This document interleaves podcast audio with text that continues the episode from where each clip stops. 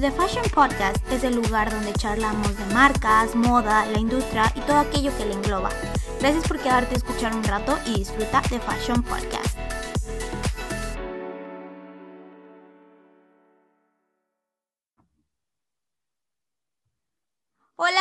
Están? Yo soy Elvalicia Vega. Bienvenidos a un nuevo episodio más en The Fashion Podcast. El día de hoy tenemos a una invitada que me complace mucho tener aquí. Es la creadora de Draw Latin Fashion. Y entonces se llama Talia Q. Démosle la bienvenida. ¿Cómo estás, Talia? Hola, Elba. Muchas gracias. Estoy bien, estoy bien. Aquí contenta de platicar contigo. No, yo estoy más por tenerte aquí en este episodio. Entonces vamos a comenzar. Vamos a comenzar contigo, Talia. ¿Cómo, quién eres? O sea, ¿por qué creaste Draw Latin Fashion? Em, pues realmente Draw Latin Fashion empezó, empezamos en el 2017, como en, noviembre del 2017, y comenzó como una, una iniciativa de ilustración. Entonces, yo en esos momentos apenas estaba como Em, sumergiéndome en, el mundo de la ilustración de moda y em, yo estaba siguiendo a muchos ilustradores en Instagram. Entonces me empecé a cuestionar por qué todos estábamos como dibujando moda internacional constantemente en lugar de estar dibujando un poco más a nuestros diseñadores locales. Em, y todo eso también porque empecé a observar que había dos diseñadoras colombianas está Luisa Castellanos y Natalia Mainz, que las admiro mucho, y ellas estaban trabajando con diseñadores colombianos en ese momento. Entonces yo dije, wow, ok, ¿por qué ellas lo están haciendo en su país y nosotros en México no lo estamos haciendo? Entonces, em, lo que hice fue hacer un post en Instagram sobre, eh, le pedí a la gente que quisiera que se uniera como un open call, ¿no? Em, que la gente se uniera a dibujar moda eh, mexicana durante Fashion Week México y que la compartieran con el hashtag Yo Latin Fashion MX. Entonces la gente se interesó y fue como algo muy orgánico y de ahí pues empezamos a, crecer y eventualmente hemos evolucionado a, algo muy distinto, pero, eh, pero bueno, todo ha sido, sí, muy orgánico, muy orgánico. Qué bueno, o sea, entonces tú detectaste este problema que aquí los diseñadores o los ilustradores como tal, este, estaban, o sea, ilustrando, pero de diseño internacional, ¿no? Que creo que es como uno de los puntos clave que a veces siempre toco en el podcast, que a veces siempre nos interesa más lo que está sucediendo en la industria internacional que lo que está pasando a nuestro alrededor, ¿no? Entonces es lo que estaba viendo, o sea, eh, me metí a la página y vi que tú hablabas de la importancia, ¿no? De crear una comunidad dentro de la moda latinoamericana, pero ¿por qué surge esta importancia para ti? Pues más que nada, em, ¿en dónde viste eso? ¿En mi Instagram o en el de Draw Latin Fashion? En el Draw Latin Fashion, sí. Ah, ya, ok.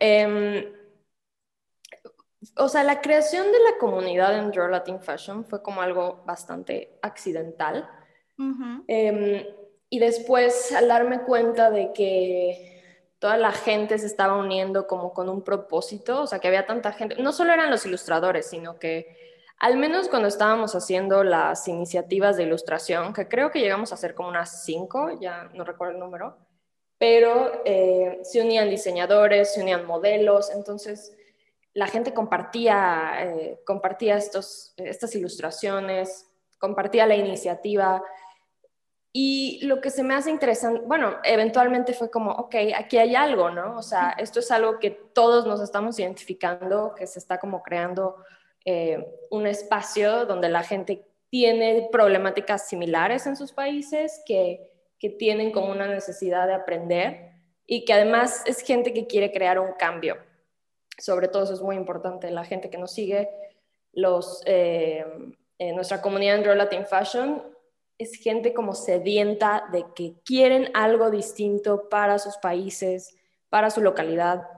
Y al darte cuenta de eso, no sé, de nuevo, es como, fue muy orgánico. Entonces se transforma la idea de Draw Latin Fashion de solo enfocarnos en ilustración y empezamos como a abrir el panorama a, bueno, ahora hasta convertirnos en, en plataforma educativa, que ese es como todo nuestro nuevo enfoque pero justo de observar, ¿no? ¿Qué es lo que estaba pasando? ¿Qué es lo que hace falta? ¿Cómo podemos aportar algo al panorama? Más o menos, eso fue. Y por ejemplo, tú que ahorita llevas estos años de trayecto, ¿no? Ya casi cuatro años, ¿no? Casi. Sí, sí, sí, sí. ¿Tú qué has visto o qué, qué retos has visto? O sea, ¿qué has visto que falta en esta comunidad para seguir formándola y seguir? Porque yo he notado muchísimo que existe en el usuario que consume moda una necesidad ya, ¿no? De tener una identidad propia. Entonces, en esa identidad propia, ¿qué le hace falta en, esta comunidad? Hmm. Creo que em, sí, justamente una de las cosas que se discute mucho sobre todo dentro de nuestras charlas, dentro de nuestras clases, el club de lectura que también tenemos ahorita, es que de repente los diseñadores están como muy apegados a, a las, las, cosas muy tradicionales del país, ¿no? Y, y eso es lo que ha construido la identidad de muchos países en cuanto a moda. Pero no hay como una forma de conceptualizar un poco más eh, contemporánea, por así decirlo, que se desapeguen de, ese tipo de, eh, de, tradiciones, ¿no? Que muchas veces ni siquiera son propias, ¿no? Eh, sí. Entonces, creo que estamos todos en esta conversación de qué es lo que tengo que hacer para crear una moda local, qué es lo que tengo que hacer para crear una moda nacional. Y y la verdad no es algo que tenga como mucha conclusión, es simplemente todos estamos con este bote de intentar ver qué es lo que podemos hacer y mientras más hablemos de lo que está pasando ¿no? a nivel local, eh, desde luego se va a ir formando eh, pues un panorama más interesante, ¿no? Pero dentro de los retos que hemos tenido en Relative Fashion, más bien, últimamente, eh, un poco de apertura, o sea, creo que mucha gente sigue muy cerrada en compartir quiénes son, cómo llegaron a donde están. Eh, sigue siendo un poquito como una cierta elite, ¿no? Como un cierto círculo y no se abren las experiencias a otras personas. Entonces, eh, nosotros somos países muy emergentes, entonces sería valioso, ¿no? Tener estas experiencias y contar con estas historias y esos consejos para, para la gente que, que está eh, tratando de encontrar su camino, ¿no? Entonces, ese creo que es el mayor reto que hemos tenido como comunidad, al menos. Y sí, porque, bueno, creo que tienes mucha razón, porque en esta industria que yo, que yo la veo a la, a la industria en México como una, pues como México, como dijiste, es una comunidad, es un país emergente y que estamos, eh, la industria está en desarrollo, ¿no? Completamente. Entonces, siento yo que ha habido fases, o sea, si lo vemos en la historia de la moda eh, mexicana como tal, ha habido fases en donde al inicio primero queríamos, queríamos imitar todo lo del extranjero, ¿no? Y ahora ya estamos tratando de buscar, y creo que se ha visto cada vez más, estamos tratando de buscar quiénes somos y cuál es nuestra identidad y sin hecho sin el hecho de como tú dices, ¿no? caer en estas tradiciones como siempre, porque inclusive mucha gente se queja de lo mismo, ¿no? Ya es lo mismo o inclusive ya estamos tan tan catalogados que a veces ni decimos, "Ay, no, eso no, no parece México, ¿no? Claro. Pero creo que sí, está, sí, yo también concuerdo que es todo un reto esta apertura, porque a veces sí parece como que la moda está tan monopolizada, inclusive aquí, ¿no? En México, y es tan difícil entrar y estos puntos, pero sí, yo creo que faltaría muchísima apertura, pero qué bueno que este, estamos abriendo paso, ¿no? Y creo que esta comunidad de creadores eh, se, está viendo cada vez más, ¿no? O sea, tú misma, yo he visto en tus redes sociales que cada vez más este, está, se está apostando más por influencers que no hablen solo de cómo, de consumir moda, ¿no? Sino hablen de la importancia de saber quién crea esta moda y no solo el hecho de consumir, ¿no? Porque creo que también ya es algo muy importante en el mundo de diseño, saber quién crea el diseño y por qué consumir responsable es lo mejor ahorita, ¿no? Sí, sí, 100%. Y creo que eso es algo de lo que, y bueno, no, se habla tanto al respecto, lamentablemente. Y em, creo que porque en sí estamos nosotros mismos apenas eh, aprendiendo sobre esto y teniendo un poco de conciencia. Porque a mí hace unos años que empecé como, me empezó a interesar toda la cuestión de la moda sostenible digo, a mí me ha tomado tiempo como ir aprendiendo todo, ¿no? Empiezas con un cuestionamiento muy básico y luego ya dices, ah, wow, pero hay más cosas que puedo cuestionar o hay más cosas que puedo aprender. Entonces, todo es como un proceso. Em, pero algo que, eh, que quería mencionar, que va un poquito al tema, es que es algo, otro de los retos, ¿no? Que, que hablamos en el curso de periodismo de moda, es que no se cuentan historias locales, ¿no? Entonces, eh, nosotros les decimos constantemente a los estudiantes que que encuentren historias interesantes dentro de su ciudad, dentro de su región, dentro de su país, porque em, e, e, es importante ir documentando también como eh, lo que está pasando, ¿no? Eh, y, y, creo que, y eso es lo que nos hace mucha falta, hablar de las historias locales, de las historias de nuestro país, pero contarlas de una forma que estén bien escritas, ¿no? Que estén bien investigadas, que, que, tengan bases, que no sea solo mi opinión es esta. Entonces, eso nos hace mucha falta en, en la industria en Latinoamérica.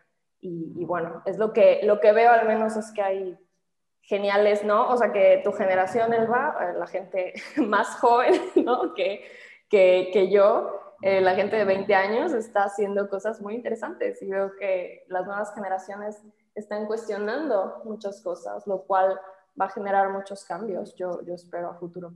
Sí, yo también ya los estoy viendo, o sea, antes era como que no era razonable, ni siquiera te cuestionabas, ¿no? Este tipo de cosas, porque lo veías y lo veías normal, pero ahora que las generaciones, inclusive más chica que la, o sea, todavía más chica que yo, se lo te lo te está enseñando, ¿no? O sea, bueno, al menos a mí me ha enseñado bastante de que te está enseñando a cuestionarte el qué está bien y qué está mal, y a lo mejor no qué está bien, pero cómo es correcto, o qué sería lo más correcto o lo más ético, ¿no?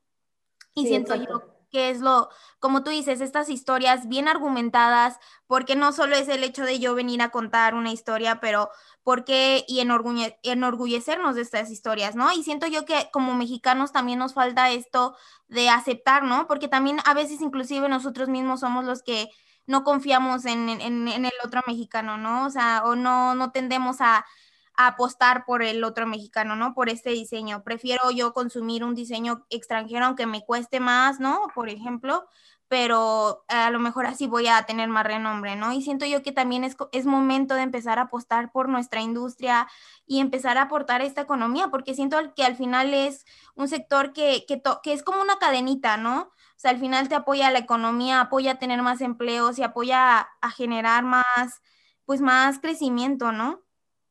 Sí, sí, totalmente estoy de acuerdo. Creo que, mm, digo, no sé, al menos desde que empezó la pandemia, en mi perspectiva, justamente dije, ok, eh, tengo que consumir estos productos que normalmente ibas como a un almacén, a una tienda grande y los comprabas ahí porque ya era como un hábito, ¿no? Era como, ah, está fácil, voy a tal lugar, lo compro. Y de repente fue como, ok, pero ¿qué tal si empiezo a cambiar esas marcas por marcas locales? ¿Cómo hago ese cambio? Entonces, eh, ¿qué marcas puedo comprar? ¿no? O sea, eh, creo que yo estuve como probando un par de marcas, eh, compraba un producto y decía, a ver si me gusta, a ver si me queda, y entonces vas como generando este cambio para apoyar más que nada el comercio, bueno, las marcas independientes mexicanas, ¿no? Que son las que al final del día, pues ahorita también tenemos que apoyar a lo nacional en todos los aspectos para que no Em, para que el país salga adelante dentro de esta crisis. Sí, o sea, indudablemente, siento yo que si queremos seguir salir adelante va a ser un esfuerzo o un trabajo en equipo que tenemos que apostar al final por el bien común, porque este, y no solo por el hecho de, ay, lo voy a apoyar, sino por el hecho de enorgullecernos de que pues aquí en México también se están haciendo cosas increíbles y, y tenemos que empezar a aportar la moda latina, o sea, y aquí es como este punto de, ok, tú empezaste a crear ilustraciones de los diseñadores que se presentaban en el Fashion Week de México, ¿no? Y tú ahorita, ¿cómo definirías la moda latinoamericana? O sea, en una, si tú lo ves. Mm, bueno, desde luego yo en mi Instagram hablo mucho de moda latina, eh, pero la verdad es que cada país tiene cosas muy específicas. Creo que hay una idea de lo que es la moda latina, como te imaginas algo muy colorido, ¿no? Como estas eh, piezas tipo Joana Ortiz, que eh, las mangas así muy grandes, etcétera, los estampados, como que eso, eso nos ha marcado un poquito la imagen de lo que es la moda latina. Pero ya cuando ves todo el panorama de los distintos países, de lo que está pasando en, en, todos los países en Latinoamérica, la verdad es que son circunstancias muy distintas y, y no todo se ve como igual. Y cada país tiene cosas muy particulares y de hecho muy interesantes. Eh, o sea, a mí se me hace muy interesante, por ejemplo, lo que pasa en Costa Rica, que es una escena, bueno, por lo que he escuchado, es una escena eh, muy pequeña, ¿no? casi inexistente, pero tiene un enfoque en la moda sostenible, en la sostenibilidad, en el upcycling. Entonces, eh, ellos hicieron el primer Fashion Week sin emisiones carbono en toda Latinoamérica. Eso fue antes de la pandemia. Entonces, hay cosas muy interesantes pasando en nuestra región que no solo se limita a te voy a vender la manga bombacha con el estampado, ¿no? Em, pero a mí lo que me gusta es documentar, al menos con mis ilustraciones, documentar un poquito. Desde luego es un punto de vista muy personal en mi cuenta de Instagram. Es como mi estética, ¿no? Lo que a mí me gusta. Eh, a, diferencia de Draw Latin Fashion, que tratamos de ser un poquito más, eh, desde luego, más objetivos con la información que damos. Pero al menos a mí me gusta documentar las cosas que yo veo que se me hacen interesantes, que siento que no se están contando, hablar con diseñadores, que siempre estoy como eh, conociendo a nueva, gente en, por DM. Es muy interesante, la verdad. todos los proyectos que, que llego a conocer a veces solo virtualmente y que yo pueda contar eso de una forma distinta, que es ilustraciones, no es necesariamente contexto ni nada. Es, eh, la verdad es algo que a mí me apasiona mucho. No, qué increíble. A mí me, me, gusta mucho tu estilo también, o sea, tu estética, como tú dices. Y me, me da gusto, o sea, me da gusto que también em, se empiece a mostrar más, o sea, como tú dices, no, no es, la moda latinoamericana no es toda igual, no es homogénea.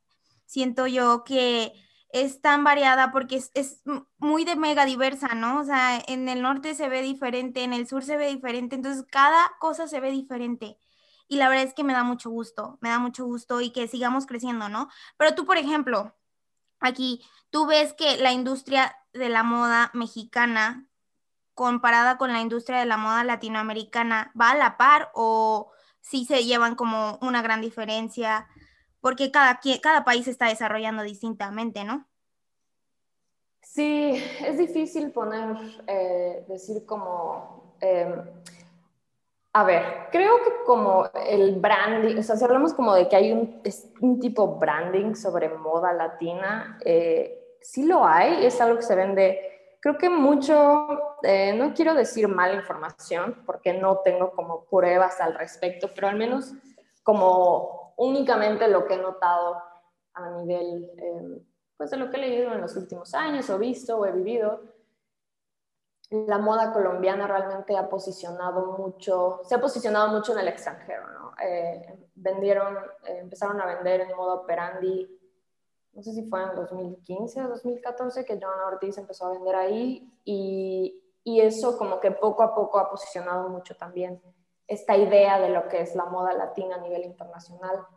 Hay eh, está el Latin American Fashion Summit también, que tiene una estética muy establecida sobre la moda latina.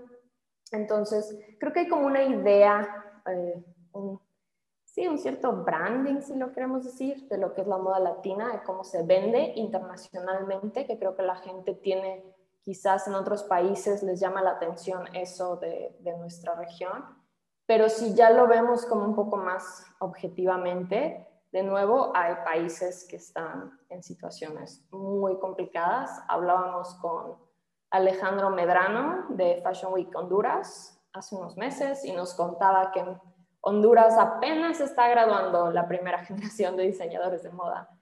Entonces, cuando tienes esos contrastes, es muy difícil también, ¿no? No es como que todos estemos saliendo adelante al mismo paso. Eh, tenemos problemáticas muy similares, pero unos están como así, ¿no? Unos arriba, unos abajo. Eh, entonces, eh, también creo que es difícil englobar todas las situaciones eh, en una misma, eh, sí, en una misma esfera.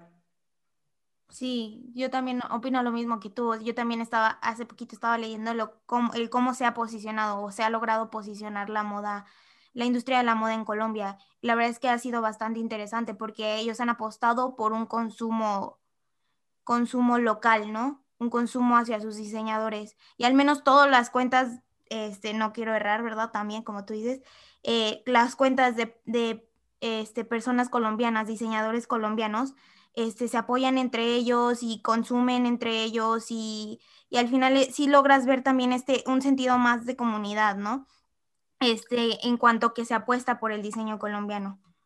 Sí, no estoy, eh, creo que tienen sus problemas, la verdad no, no sé al 100% tampoco lo que pasa allá, porque es muy distinto como eh, crecer en ese país o incluso escribir, ¿no? De la moda de ese país. Sé que tienen también bastantes problemas en ciertas áreas, eh, y también hay ciertos cuestionamientos eh, sobre una periodista colombiana que se llama Lux eh, Lancheros, también estaba cuestionando la cuestión de las tallas, de la inclusividad, ¿no? O sea, tienen, todos tienen sus problemas. Todos tienen sus retos. todos tienen sus retos, pero sí, a primera vista parece que en Colombia tienen ciertas cosas avanzadas que en México no tenemos y creo que también viceversa. Creo que tenemos algunas cosas distintas a Colombia, pero, pero bueno, ¿no? Cada quien. Eh, lo, que, lo que han hecho bien es justamente posicionarse a nivel internacional, lo cual pues es muy favorecedor para ellos. Sí, yo creo que ese también ha sido un reto, como tú dices, o sea, cada quien tiene sus retos y ah, es, yo creo que cada industria, cada persona, cada diseñador que ahorita estamos enfrentándonos, ¿no? A la situación actual en México, en esta plena pandemia, eh, si tienen negocios o no, apenas estás siendo egresado, ¿no? Estamos en este reto de descubrir eh, qué queremos, la, el reto de cómo conocer el contexto actual de la industria, cómo está, qué vamos a cambiar y cuáles son los los sesgos que tenemos que evitar, ¿no? Porque inclusive en la moda hay un, montonal de sesgos, ¿no? Desde inclusividad en modelos, desde inclusividad en tallas, ¿no? Entonces siento yo que es un gran panorama que se tiene que abarcar. Hay muchas cosas por cambiar, exacto. Exactamente. Y por ejemplo, tú por, hablando de las ilustraciones que hablas para Draw Latin Fashion, ¿no?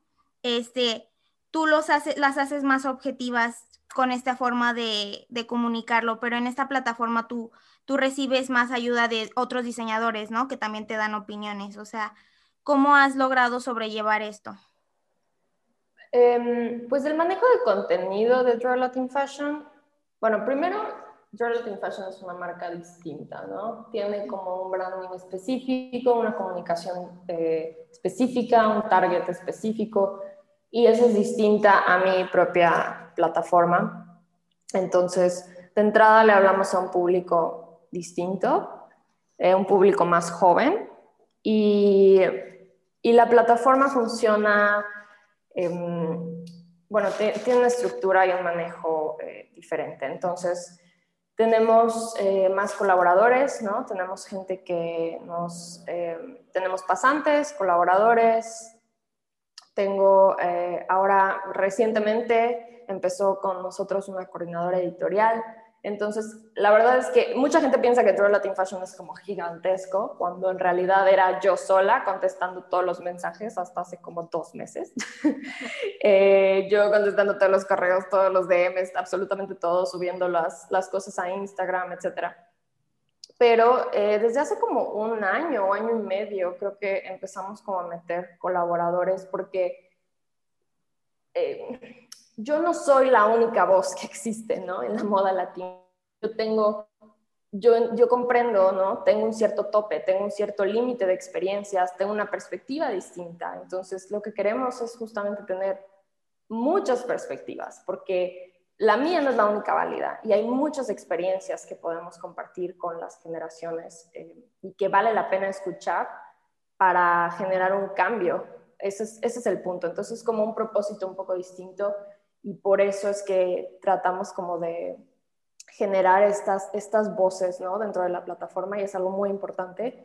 Desde luego me encantaría ahorita comenzar a ampliar más, ¿no? Pero vamos así como poco a poco, vamos creciendo poco a poco y dentro de todo, y sí, ser inclusivos en, estas, eh, en esta diversidad de voces. Recientemente también, em, primero comenzamos con gente de México, ahora tenemos también una colaboradora de Colombia, em, eh, otra becaria que es de Colombia, eh, otra que es venezolana, colombiana. Entonces es como, estamos tratando de ser inclusivos poco a poco de todas las regiones, de qué es lo que está pasando, perdón, de todos los países.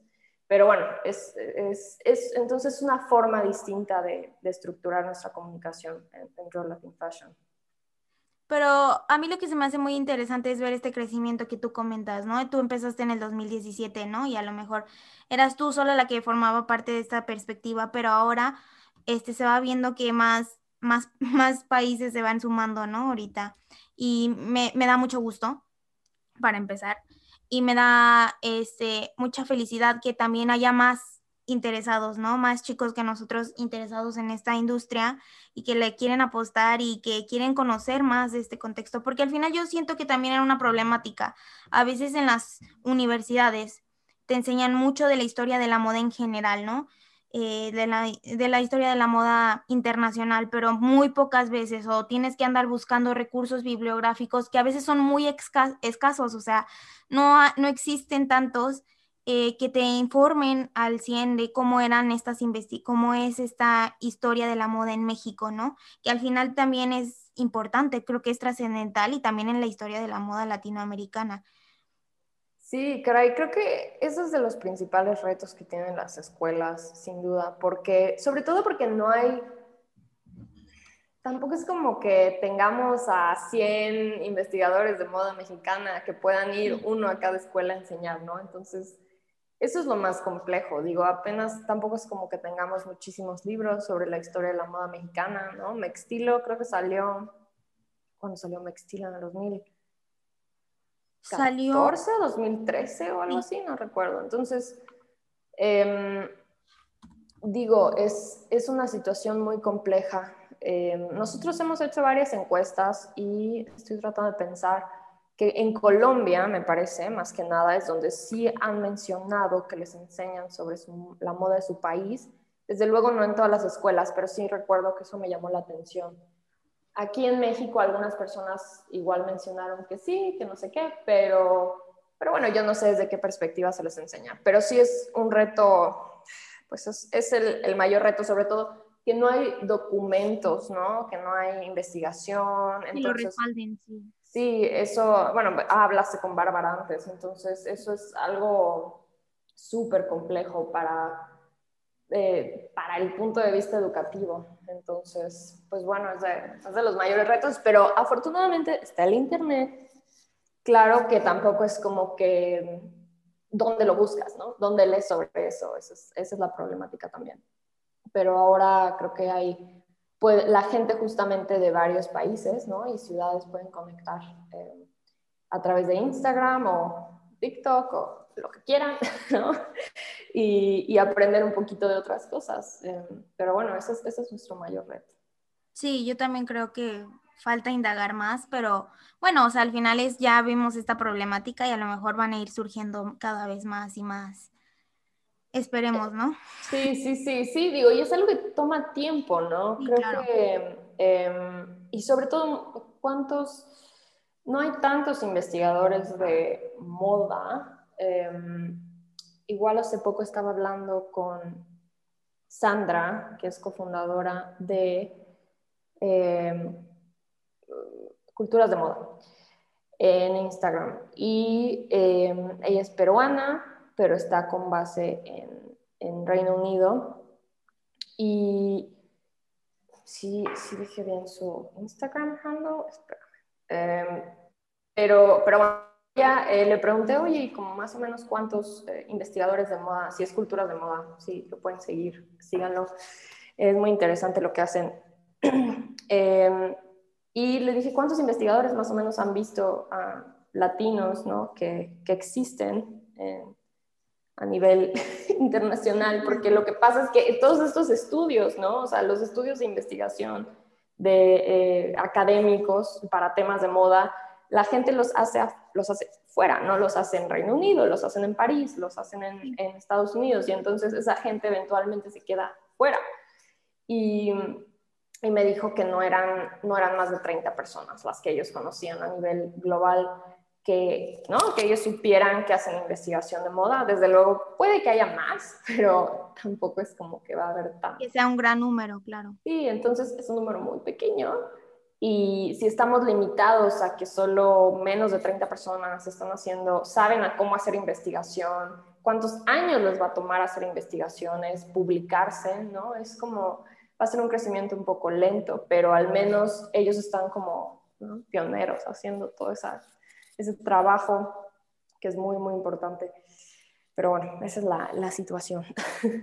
Y sí, pero, por ejemplo, estaba el otro día estaba viendo una publicación en tu Instagram, ahora sí personal, y estaba viendo tu, tú celebrando, ¿no? De lo que tu camino en, el, en la industria de la moda, que tú como universitaria y luego como en Parsons, ¿no?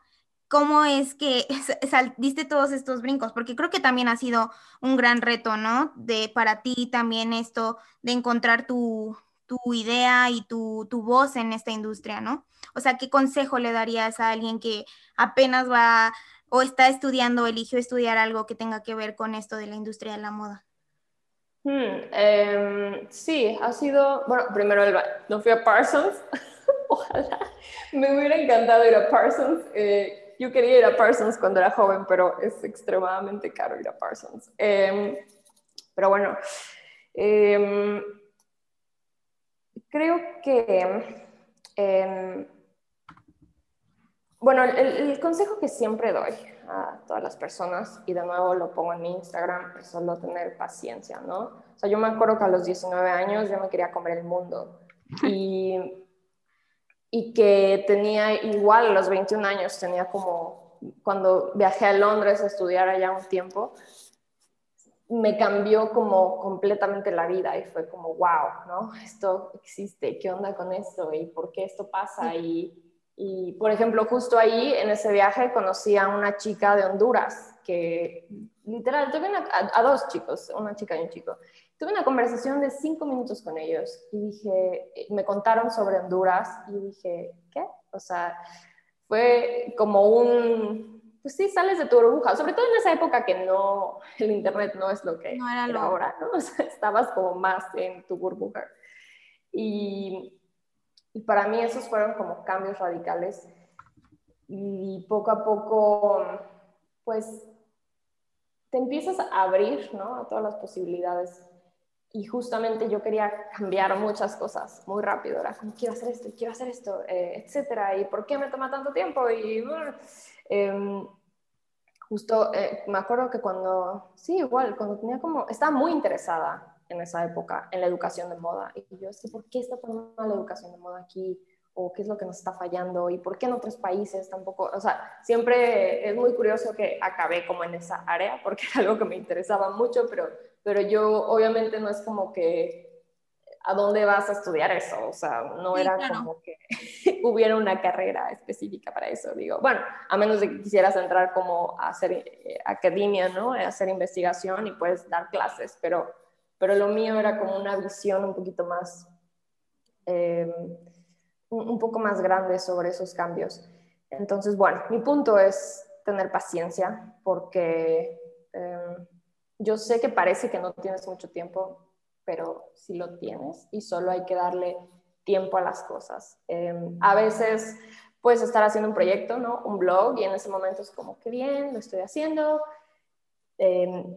y a lo mejor en un año dices, ya no quiero hacer ese blog, voy a hacer otra cosa, está bien. O sea, los 20 justamente son como para experimentar todo, ¿no? Y que, y que puedas ver qué es lo que quieres realmente hacer y tener esa paciencia, porque las cosas no llegan de la noche a la mañana y uno le toma años aprender, eh, aprender cualquier tipo de información, abrir los ojos, eh, ¿no? Todo va muy ligado también a tu crecimiento eh, emocional, personal, ¿no? Eh, entonces, bueno, es, tener paciencia, de verdad. Y, parece muy sencillo, como, ah, y yo creo que si la mayoría de la gente escucha eso es como de, ah, lo que sea, tener paciencia, pero un día se van a acordar que se los dije.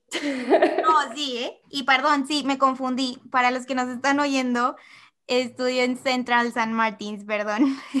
Sí, sí, sí, estudié en, eh, en, realmente mi, en Central St. Martins estudié un summer course, pero en London College of Fashion estudié periodismo de moda eh, como especialidad.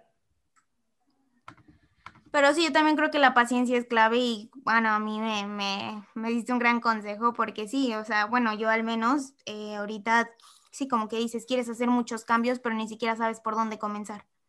Y sí, sí yo creo, creo, que, creo que es un camino, ¿no? Entonces lo vas a ir encontrando, yo creo, quiero creer.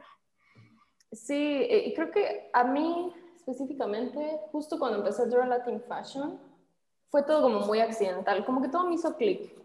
De repente fue como, wow, estoy ilustrando que me gusta, estoy haciendo investigación de moda que me gusta, estoy haciendo eh, charlas, o sea, como que todo lo que me gustaba, que yo no sabía, que no había como un trabajo que me diera todas esas cosas, yo sola me lo, me lo, ¿no? lo creé. Lo creaste. Y, y fue como, ah, todo hizo clic. De repente, todo lo que estudié me está sirviendo ahorita, aunque yo odiaba estudiar diseño de moda y me costaba mucho trabajo la costura y el patronaje y lo que sea, todo eso me está sirviendo ahorita, ¿no? Entonces, todo todo tiene una razón de ser y todo va a servir en algún punto, que, todo hace como clic.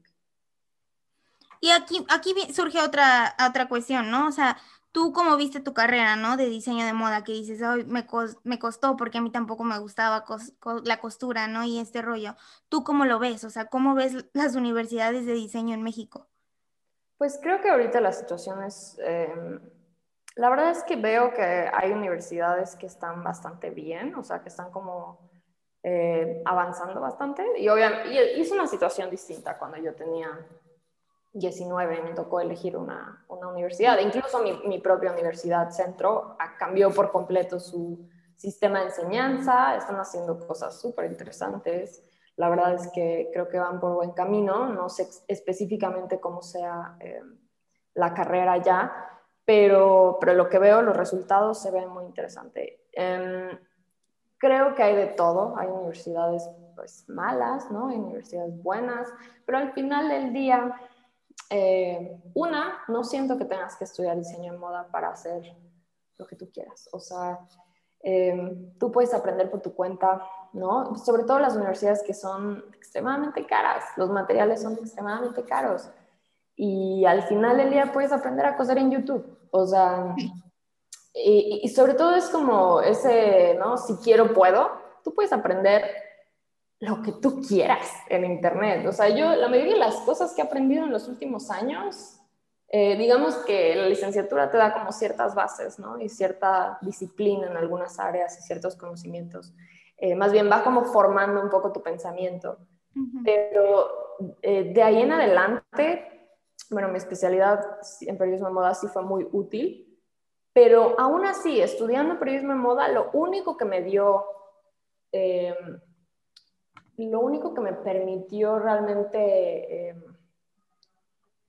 a ver cómo planteo esto, más bien es la experiencia y hacerlo, o sea, la práctica. Si tú no tienes la práctica, no importa que hayas estudiado periodismo de moda si no vas a escribir. O sea, si no estás escribiendo todos los días, nunca lo vas a hacer bien, ¿no? No importa qué tanto te digan, es A, B y C, o sea, tienes que hacerlo, tienes que salir, hacerlo, hacerlo por tres años, hacerlo mal, ¿no? Muchas veces recibir crítica y, y seguir haciéndolo, eso es, eso es lo único, ¿no?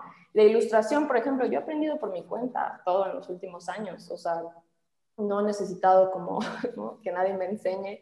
Eh, tienes ciertas bases, de nuevo, pero si tú no pones en práctica nada, no, no vas a llegar a ningún lugar. Entonces, es más bien como una, eh, una disciplina de tú estar buscando cómo aprender y en dónde. Nadie te lo va a decir exactamente. Y aunque te lo digas, ¿no? Yo, a veces estamos estudiantes que le puedes dar todas las llaves, ¿no? Así como, aquí, esta es la fórmula, esta es la fórmula. Pero si, si las personas no lo hacen y no lo practican, eso ya es de cada quien.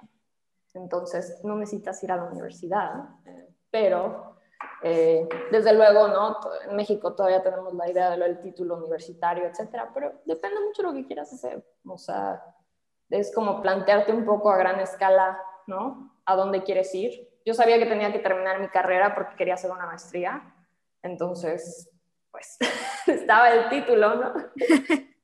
Pero cada quien, ¿no? Y también puedes estudiar algo que no sea diseño de moda, sobre todo porque mucha gente le interesa la moda y ven que la única opción, como fue en mi caso, era diseño de moda y te das cuenta que eso no es lo tuyo, simplemente te gusta la moda, te gusta la comunicación, te gusta el marketing, te gusta el periodismo, pero entonces estudia otra cosa y luego especialízate en moda, pero no estudies diseño de moda porque es una pérdida de tiempo, la verdad.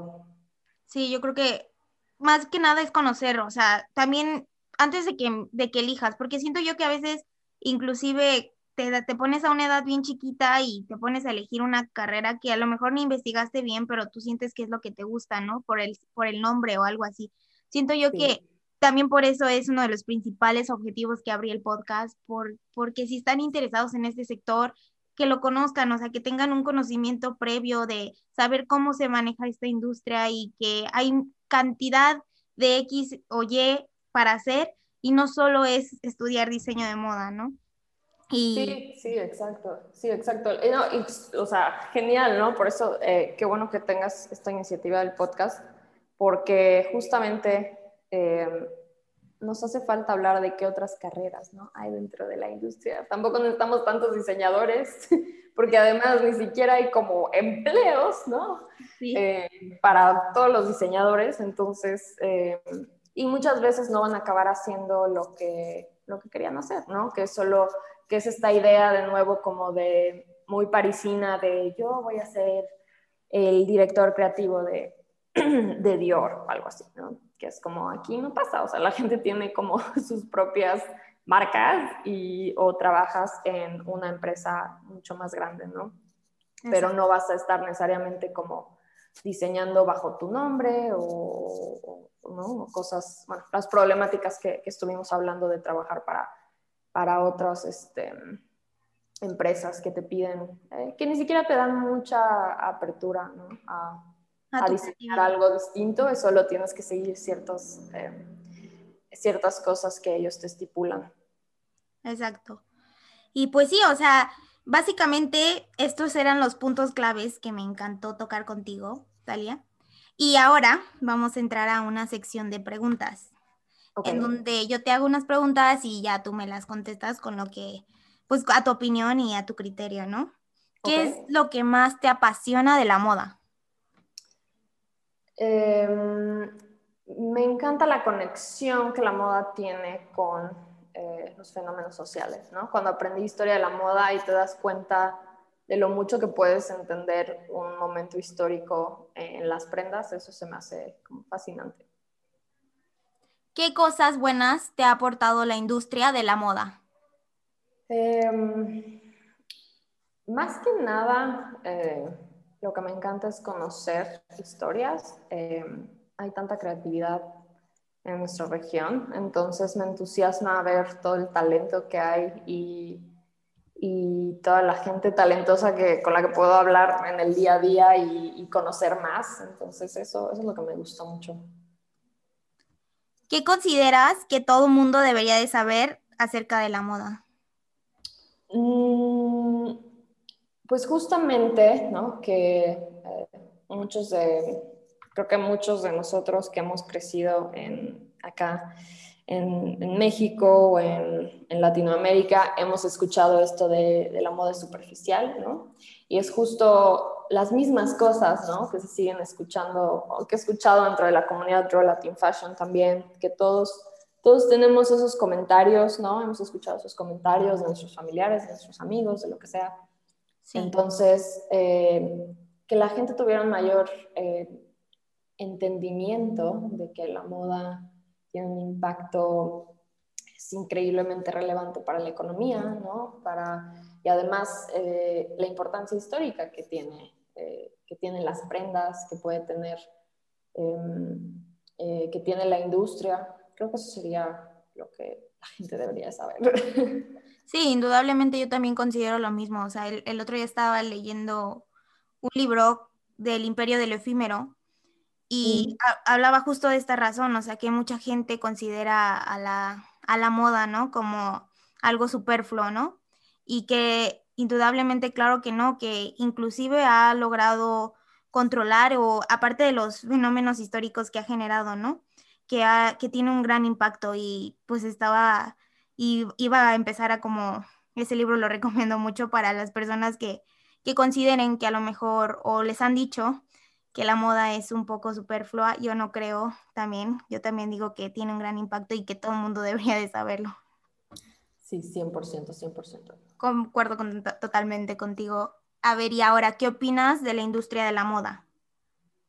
Em, pues lo mismo que hemos platicado, em, que necesitamos más apertura, al menos em, creo que muchas marcas y medios de moda y hablo también como un poco internacionalmente, como viendo lo que pasó en el panorama internacional, es que durante muchos años eh, pensaron ¿no? que estaban en un cristal, así en un castillo de cristal en donde nada los iba a alcanzar, ¿no? Así salió Snapchat, no pasa nada, a nosotros no nos afecta, no nos interesa, nosotros dictamos siempre lo que la gente se va a poner o lo que sea, ¿no? Eh, y desde luego eh, con los bloggers, los influencers, Instagram, las nuevas redes sociales que ahora salen cada día, se perdió, ¿no? Lo que se llama un poquito como la democratización de la moda que comenzó. Y, pero creo que eso ha lastimado mucho a, a muchos medios, a muchas marcas, el pensar que ellos están arriba de todos, ¿no? Si no tienes esta mentalidad como de crecimiento y de apertura, creo que eso es lo que más te, perjudica a largo plazo. Está Rebecca Minkoff, que es una diseñadora eh, con base en Nueva York. Ella em, se me hace muy interesante la estrategia de comunicación que, que, ha usado en los últimos años, porque justamente es como esta idea de tener apertura. O sea, en su, hasta utilizaron OnlyFans en su estrategia de Fashion Week recientemente. Entonces es como, nada es esta idea de em, de no, no, no, eso es solo para los niños, o no, no, no, eso nosotros no tenemos nada que ver, o sea, es una idea más bien de, oye, esto está interesante, vamos a hacer algo, vamos a probarlo, ¿no? O sea, no perdemos nada, vamos a ver si a nuestra comunidad le gusta. Entonces, como esa idea de eh, mentalidad de crecimiento y de apertura, creo que eso es lo que a ella, al menos a su marca, le ha funcionado increíblemente. Pero eso es todo de eso. ¿Y quién es tu diseñador favorito? La verdad es que tengo muchos, pero hablando de mi estilo personal, eh, me gusta mucho Margo Baridón, que ella es uruguaya, y me gusta mucho Pau Román, que está en México, en, en Mérida. Súper lindo lo de Pau. ¿Y cuál es tu próxima, ya terminando, concluimos, cuál es tu próxima meta en esta industria? Pues la estamos construyendo diariamente en Relative Fashion, entonces es simplemente crecer y poder, poder seguir eh, brindando un espacio donde la gente joven pueda seguir aprendiendo, donde tengamos más espacios de discusión, más información, de nuevo, más variedad de voces, eh, mejores cursos, más cursos. Eh, consolidar un equipo más grande. Entonces estamos en ese proceso de, de construir cada vez más los pilares de Your Latin Fashion. Qué increíble. No, a mí me encanta. Y bueno, Talia, esto ha sido todo por el episodio del día de hoy. Agradezco mucho que hayas aceptado estar aquí y que nos hayas brindado con tu conocimiento y tus, tus experiencias en esta industria, ¿no? porque creo que se está armando y así como tú dices, es mejor tener apertura y contarlas. Y agradezco mucho que hayas aceptado y hayas tenido esta eh, voluntad de estar aquí. Ay, gracias, Elba. A ti, pues mucha suerte con el podcast, ya lo estaré escuchando. No, claro, perfecto. Y esto es el, episodio del día de hoy. Espero que les haya gustado muchísimo. Eh, si quieren seguirnos en nuestras redes sociales, las redes sociales de Talía son, si quieres decir tus redes sociales. Eh, arroba Talía Q, C-U, y arroba Draw Latin Fashion. De igual manera los estaré poniendo en la pantalla y en la descripción del video. Y este, ya saben que las redes sociales del podcast es arroba de Fashion Podcast y las personales son arroba el Valicia Vega. Muchísimas gracias. Espero que les haya gustado, que les haya servido bastante el episodio del día de hoy, así como a mí y nos vemos en el próximo episodio.